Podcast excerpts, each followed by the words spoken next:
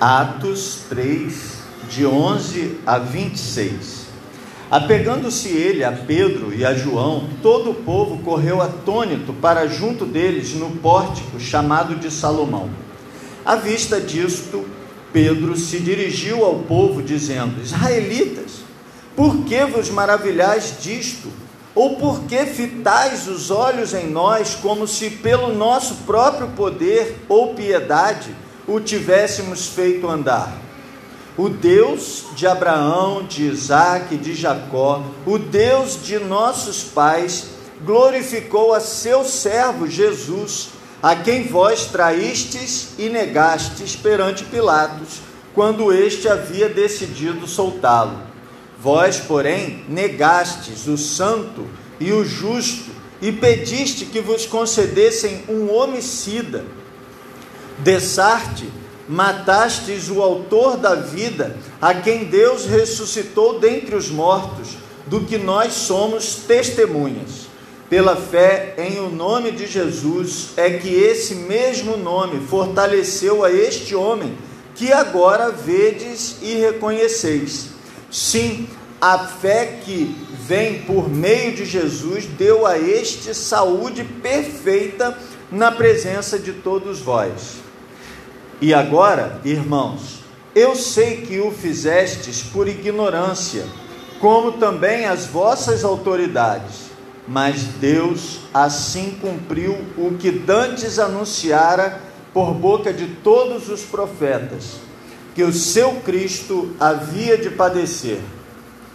Arrependei-vos, pois, e convertei-vos para serem cancelados os vossos pecados a fim de que da presença do Senhor venham tempos de refrigério e que envie Ele, o Cristo, que já vos foi designado, Jesus, ao qual é necessário que o céu receba até os tempos da restauração de todas as coisas, de que Deus falou por boca dos seus santos profetas desde a antiguidade Disse na verdade Moisés: O Senhor Deus vos suscitará dentre vossos irmãos um profeta semelhante a mim. A ele ouvireis em tudo quanto vos disser. Acontecerá que toda alma que não ouvir a esse profeta será exterminada do meio do povo. E todos os profetas, a começar com Samuel, assim como todos quantos depois falaram, também anunciaram estes dias. Vós sois os filhos dos profetas e da aliança que Deus estabeleceu com vossos pais, dizendo a Abraão: Na tua descendência serão abençoadas todas as nações da terra. Tendo Deus ressuscitado o seu servo, enviou-o primeiramente a vós outros para vos abençoar, no sentido de que cada um se aparte das suas perversidades. Que Deus nos abençoe através da Sua palavra que foi lida aos nossos corações. Amém, irmãos? Amados, eu quero pensar com você hoje sobre esta pregação do apóstolo Pedro. O que nós temos aqui é uma pregação, é uma mensagem pregada pelo apóstolo Pedro, logo em seguida, a cura daquele homem na porta do templo. Então, havia um homem na porta do templo, como nós vimos na semana passada, havia um homem na porta do templo e esse homem ficava ali recebendo esmolas das pessoas que entravam para a adoração para o momento da oração, nós vimos isso aconteceu na hora nona. E agora esse homem que é curado, ele entra no templo junto com Pedro e João para adorar a Deus.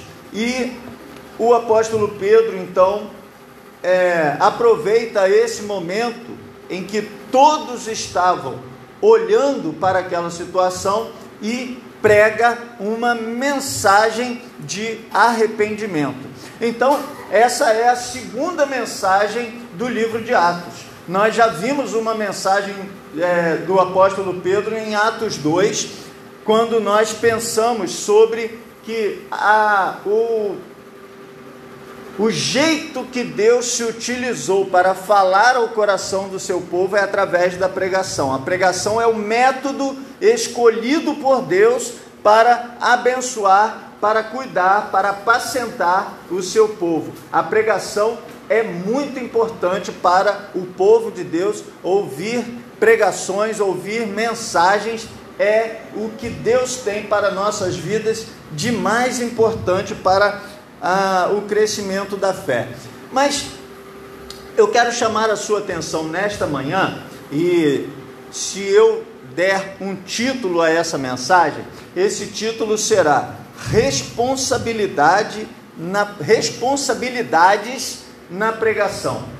Porque a gente pensa que na pregação, assim, é, esse é o pensamento comum, é o pensamento normal e não não é nada de anormal as pessoas pensarem nisso, mas é muito reducionista a ideia de que na pregação a responsabilidade é toda do pregador. Pensa-se isso, vive-se esse pensamento de que o pregador tem que atrair a atenção das pessoas e tem que manter a atenção das pessoas.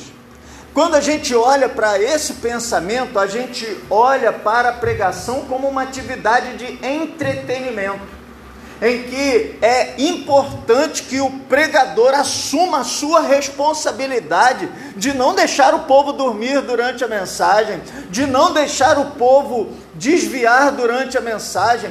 E, e a gente vai para o seminário e aprende um monte de técnicas, e os irmãos sabem disso, que a gente aprende um monte de técnicas de oratória que a gente vai modulando a voz durante a pregação com o intuito de que a pessoa possa se sentir o mais confortável possível prestando atenção na mensagem. A gente se preocupa com o ritmo da pregação, a gente se preocupa com a entonação da pregação, a gente se preocupa com um monte de coisas, a gente prepara muito bem a pregação antes de fazê-la e e meio que a gente assume essa responsabilidade. Mas eu quero dizer para você nessa manhã, à luz desse texto que nós lemos, que a responsabilidade da pregação não é apenas do pregador. O pregador tem sim responsabilidade na pregação, mas há outros atores, há outros agentes que também tem responsabilidades na pregação. E aí você deve estar pensando: bom, Deus também tem responsabilidades na pregação. É importante que Deus esteja agindo na pregação. E a gente pensa logo assim: o Espírito de Deus precisa estar sobre a vida do pregador, e o Espírito de Deus precisa orientar a mente do pregador. E isso também é verdade.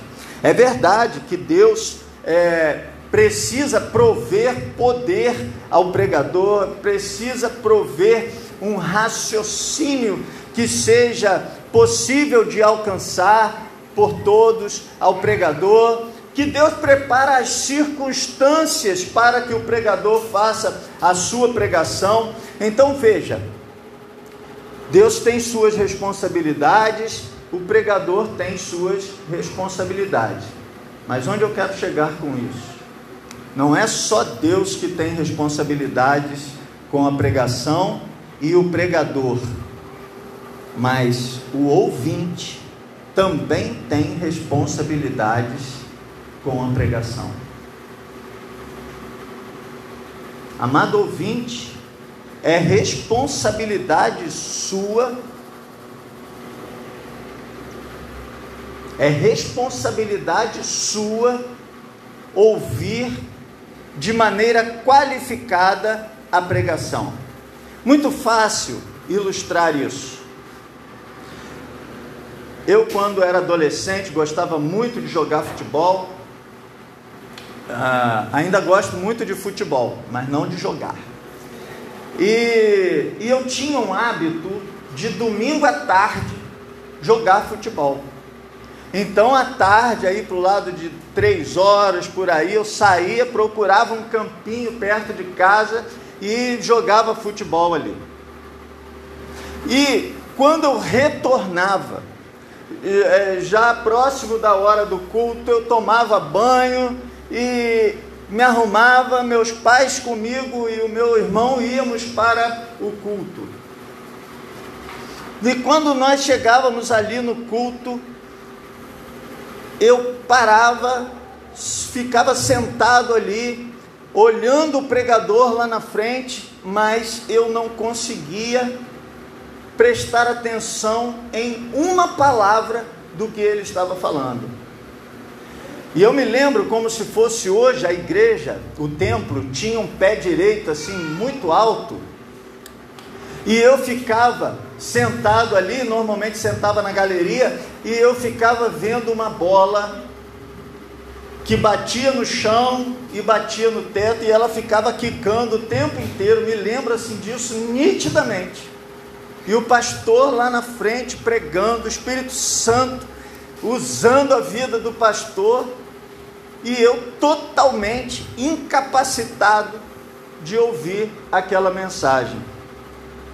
Eu não estava preparado, eu não conseguia fixar atenção naquilo que estava sendo falado.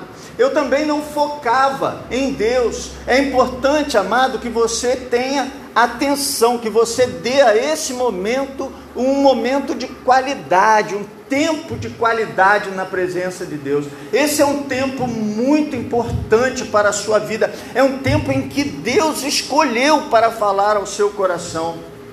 Então, você precisa se preparar para isso. Então é importante que no sábado você durma no horário adequado que você está acostumado a dormir, que você tenha uma boa noite de sono, que você é, acorde com antecedência para se preparar com tranquilidade, para chegar a esse lugar com a sua mente preparada, limpa para ouvir a palavra de Deus, para que você possa colocar o seu foco, para que você possa colocar a sua atenção inteiramente naquilo que Deus está falando. E é importante também que o ouvinte dê uma resposta adequada àquilo que está sendo ouvido. Eu sempre repito essa palavra. A, a Bíblia não é entregue a nós para aumentar o nosso conhecimento, mas é entregue a nós para mudar a nossa vida. E nós precisamos de mudança. Nós precisamos de transformação e Deus vai nos transformando de fé em fé, de glória em glória, Quanto mais nós aprendemos, quanto mais nós ouvimos, Deus vai nos chamando e nos mostrando a importância de tomarmos decisões diante dele. É importante, meu irmão, que você tome decisões diante de Deus. É importante que você dê a resposta adequada. Inclusive, essa palavra responsabilidade tem como origem responder. Então é importante que você, ouvindo aquilo que Deus fala ao seu coração, ouvindo a aplicação que é feita ao seu coração, dê a resposta adequada. Dito isso, essas palavras introdutórias, eu quero ir com você para o estudo do texto, da palavra do nosso Deus que nós acabamos de ler. Então, Leia comigo, por favor, o versículo de número 11. Vamos todos? Apegando-se ele a Pedro e a João, todo o correu atônito para junto deles, num pórtico chamado Salomão. Você percebe que ele apegou-se a Pedro e a João? Esse verbo apegar-se é, é de apego, é é assim: o, o ouvinte A ovelha precisa ter apego àquela pessoa que Deus escolheu para abençoar a sua vida. Naquele momento, aquele homem estava ali abandonado, ele estava ali recebendo apenas dinheiro das pessoas, não recebia atenção, não recebia olhar, não recebia nada de carinho, nada de afeto. De repente, aqueles homens param diante dele e dizem: Olha para mim. Ele olha, ele é restaurado. Deus se utilizou de Pedro e João para restabelecer a vida daquele homem. E agora esse homem se apega a Pedro e a João. Olha, amados, é, eu tenho muito carinho por pastores. Pastores merecem muito carinho. São pessoas que precisam de muito carinho. Normalmente o pastor tem um coração diferenciado no que diz respeito a amor decidiu colocar a sua vida nas mãos de Deus para amar as pessoas, abençoar as pessoas, se importar com as pessoas, se ocupar de abençoar, de ser instrumento nas mãos de Deus para abençoar as pessoas.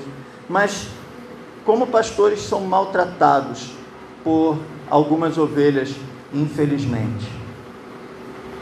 Quando a gente olha para a ovelha, o animalzinho ovelha, e a gente vê que às vezes o pastor pega essa ovelha para cuidar e essa ovelha machuca o pastor. O pastor também se machuca, irmão. O pastor também tem sentimentos.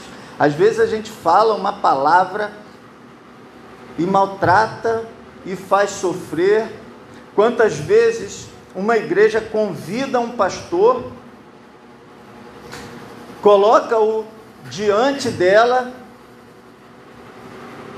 e não se apega a esse pastor e não o trata com o respeito, com o carinho, não se apega. E esse texto mostra que esse homem ele não foi abençoado. Olha, você se lembra da palavra, da, da parábola, da, daquele acontecimento em que Jesus cura dez leprosos? Um voltou mas os outros nove, quando se viram abençoados e curados, eles não voltaram. Não houve apego. Esse homem aqui, quando ele foi curado à porta, ele podia ter ido embora para casa. Mas não, ele entra no templo, vai louvar a Deus no templo e se apega àqueles homens que foram instrumentos de Deus para abençoar a sua vida. É responsabilidade da ovelha apegar-se ao seu pastor. É preciso, meu amado, que você deixe Deus produzir dentro de você um amor pela pessoa que Deus usa como instrumento para cuidar da sua vida. Vamos seguir, verso 12. Vamos ler, vamos, é, leiam os irmãos, por favor, verso 12. Vamos lá? Amém. Se dirigiu ao povo Israelitas, por que ou por que em nós, como se ou piedade tivéssemos feito lá? Olha, por que fitais os olhos em nós? Você se lembra que lá no versículo no, é, no versículo que nós lemos antes, é, lá no verso 4, Pedro, Pedro olha para aquele homem que está à porta e diz: Olha para nós. E agora ele vira para as pessoas que vieram ao encontro dele e diz: Por que vocês estão olhando para nós? Olha que há uma diferença aqui grande nessa abordagem de Pedro. É responsabilidade dele, como pregador, mostrar que não é ele o centro das atenções. Ele é apenas instrumento, ele é apenas meio. da bênção de Deus. E ele diz aos seus ouvintes: não olhem para nós como se o poder fosse nosso. Não olhe para nós como se a nossa virtude tivesse feito alguma coisa. Eu acho isso muito curioso da parte dele e muito é, esclarecedor para nós essa informação que ele nos dá. Amado, por mais que eu instrua você, e essa palavra é, faz isso, que você deve se apegar ao pastor, você não deve olhar para ele como se ele estivesse fazendo a obra de Deus. Quem está fazendo a obra é Deus. A obrigatoriedade, a responsabilidade de fazer a obra no seu coração é de Deus, não é minha. Não paira sobre mim essa responsabilidade. Saiba que o maior milagre que Deus pode fazer na vida de uma pessoa é a conversão. A salvação de uma pessoa é o maior milagre que pode acontecer na vida dessa pessoa. E a uni, o único capaz de realizar esse milagre é Deus. Homem nenhum é capaz de realizar esse milagre. O homem só é capaz de lançar a palavra que Deus coloca no seu coração. Só é capaz de mostrar ao povo aquilo que Deus está falando. E quando o homem mostra ao povo aquilo que Deus está falando, Deus faz a obra. Meu irmão, a obra que Deus está fazendo na sua vida nesta manhã é Ele quem está fazendo. Ele está aqui, presente, nesta manhã, falando ao seu coração para fazer uma obra na sua vida. E aí, no verso 13 em diante, ele vai explicar quem é que está fazendo essa obra. Olha, o Deus de Abraão, de Isaac e de Jacó, o Deus de nossos pais. Quem faz essa obra é o Deus que cuida do seu povo em todos os tempos. É o Deus que cuida do seu povo desde Abraão, de Isaac, de Jacó. Amados, nós temos uma história de bênção de Deus na vida do seu povo. Nós vivemos um Deus que ao longo da história tem abençoado o seu povo. Quanta coisa bonita Deus tem feito na vida do seu povo. Quanta coisa maravilhosa, quanta coisa extraordinária Deus tem feito na vida do seu povo. E esse Deus vem agindo na história, ele vem cumprindo a sua responsabilidade através de todos os tempos. Na história, Deus vem fazendo a sua obra. E o que eu acho assim lindo nisso, maravilhoso, é o método de Deus. Porque na igreja, de tempos em tempos, vem surgindo novos métodos. E as pessoas olham para esses novos métodos e dizem assim: nós temos que usar isso, porque essa é a ferramenta de Deus para esse tempo. E as pessoas vão atrás daquele método e começam a endeusar o método. Pois o método de Deus é o mesmo desde sempre. Que ele está dizendo para Pedro: olha, o que nós estamos fazendo aqui, essa pregação que nós estamos fazendo aqui, o Deus que está abençoando aqui através da pregação foi o mesmo que abençoou através de Abraão, de Isaac, de Jacó e dos nossos pais todos os que vieram depois de, de, de Jacó. Nós servimos ao mesmo Deus. Nós precisamos de Deus tanto quanto Abraão precisava, Isaac precisava, Jacó precisava. Nós podemos ser abençoados por Deus, da mesma forma como Abraão, Isaac e Jacó. Não fique aí por aí, irmãos, atrás de novidades. O método é esse. O método é o método de Deus. Qualquer outro método que o homem criar não pode fazer pela sua vida mais do que Deus pode fazer através do seu método que ele sempre escolheu. E esse Deus de Abraão, de Isaac e de Jacó, esse Deus dos nossos pais, glorificou a Jesus. Então, em todos os tempos, a centralidade da pregação, a centralidade da igreja, a centralidade do, da vida do povo de Deus, sempre foi Jesus. Abraão, Isaac e Jacó viveram antes de Jesus, mas a promessa de Jesus já abençoava a vida deles desde aquele tempo. E é a promessa de Jesus que abençoa a minha vida e a sua hoje e faz isso da mesma forma.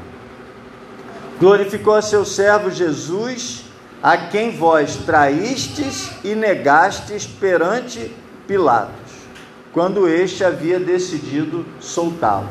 Aqui o pregador não se exime da responsabilidade de acusar o povo pelo seu pecado. Amado,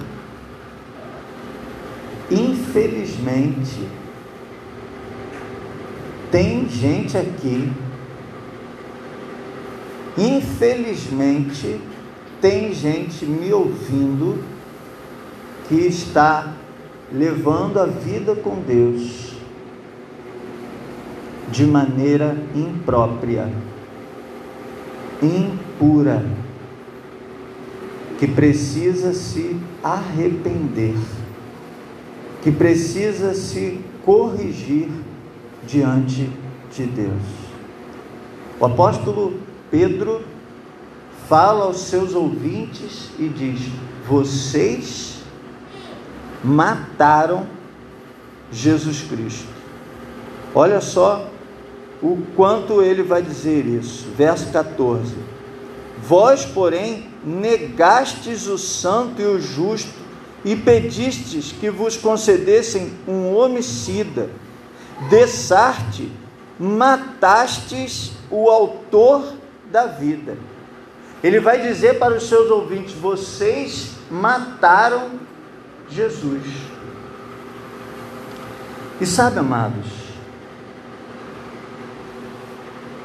A palavra do nosso Deus,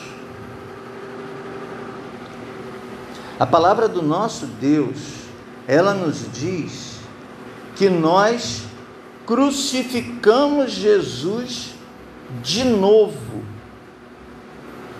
por causa da nossa incredulidade. Então, essa mesma palavra, matastes o autor da vida, se aplica a nós quando endurecemos o nosso coração e não entregamos a nossa vida completamente a Deus. E não dedicamos a nossa vida completamente a Deus. É preciso, meus amados irmãos, é preciso colocar a sua vida completamente diante de Deus. Do contrário, você estará incorrendo nesse mesmo erro, matando Jesus dia após dia, com o seu viver desregrado, com o seu viver impuro, com o seu viver impróprio do viver de um servo de Deus. Verso 16: Pela fé em o nome de Jesus, é que esse mesmo nome fortaleceu a este, no, a este homem que agora vedes e reconheceis.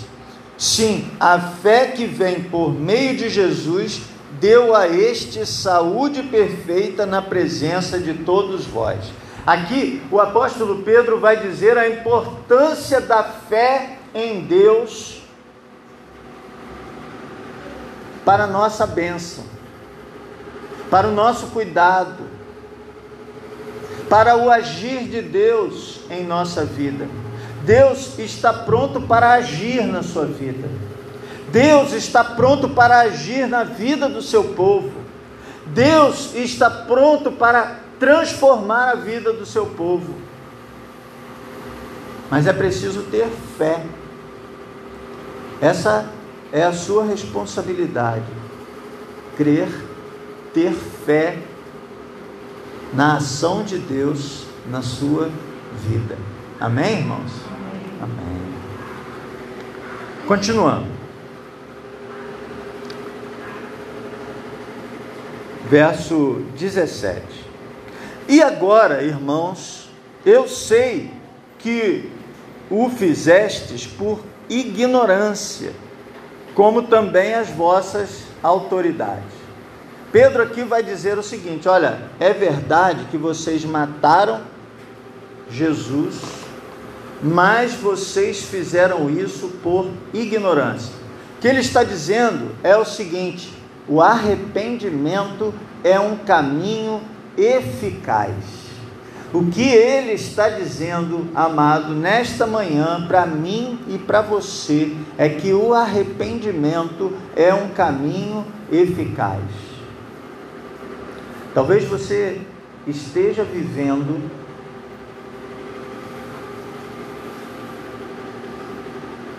Talvez você esteja caminhando de maneira relaxada, de maneira imprópria. Talvez você esteja caminhando dentro da casa de Deus, mas longe da presença de Deus. Mas o que o apóstolo Pedro diz para você é que o arrependimento é um caminho eficaz. Você pode se arrepender nesta manhã e mudar o seu comportamento diante de Deus e viver da maneira correta na presença de Deus. Olha o versículo 19.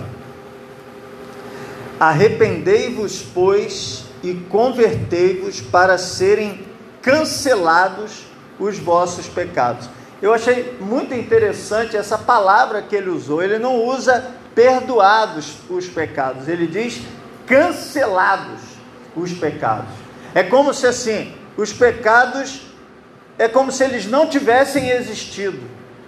É como se Deus voltasse no tempo e cancelasse e apagasse aquele momento não é um perdão de alguém que fica olhando e lembrando.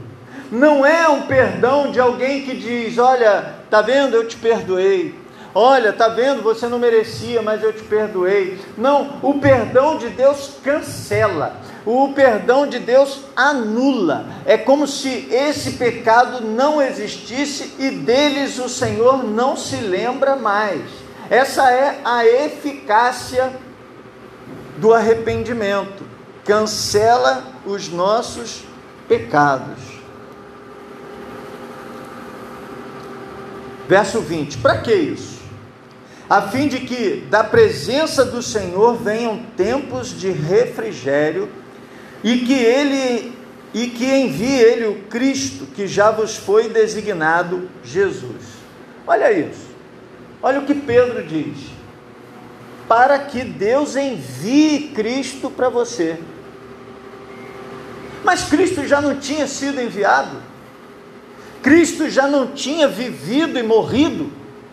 Como que Deus iria enviar Cristo? Esse título, Cristo, é o Messias, o esperado.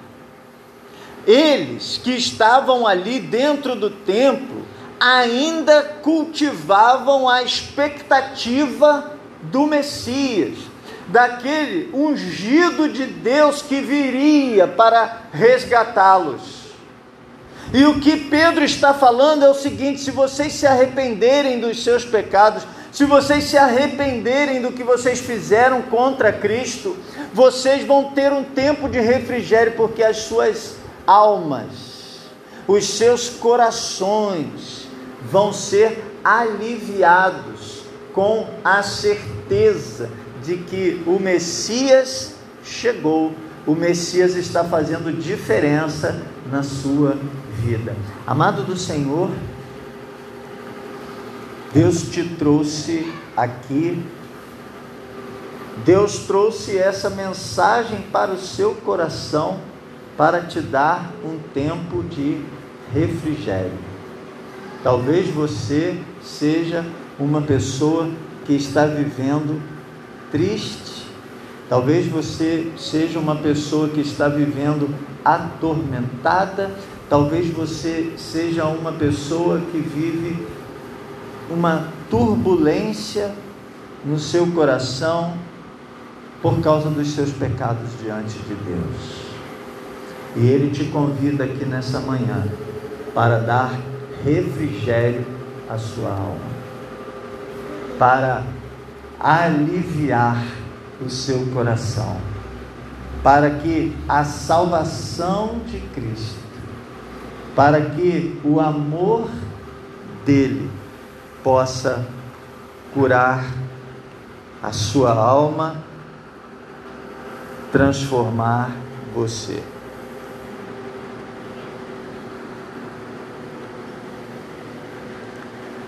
Eu quero concluir dizendo a você nesta manhã que o Senhor está aqui. Ele está cumprindo as suas responsabilidades na pregação. Ele entregou a sua palavra, capacita pessoas para pregá-la, capacita espiritualmente através do seu espírito para pregação apresenta essa mensagem a você de forma clara e objetiva, mas você precisa dar a resposta adequada ao que Deus está falando ao seu coração. E a resposta adequada ao que Deus está falando ao seu coração nesta manhã é: Senhor, eu me arrependo. Senhor, eu quero viver de modo agradável a Ti. Senhor, eu me comprometo diante do Senhor a corrigir os meus atos, a lançar fora tudo aquilo que me impede de viver plenamente na Tua presença, para caminhar contigo com o coração leve com o coração aliviado, com o refrigério que Cristo traz para a minha vida. Que esse arrependimento eficaz aconteça na sua vida e que o refrigério do Senhor te alcance nesta manhã. Amém?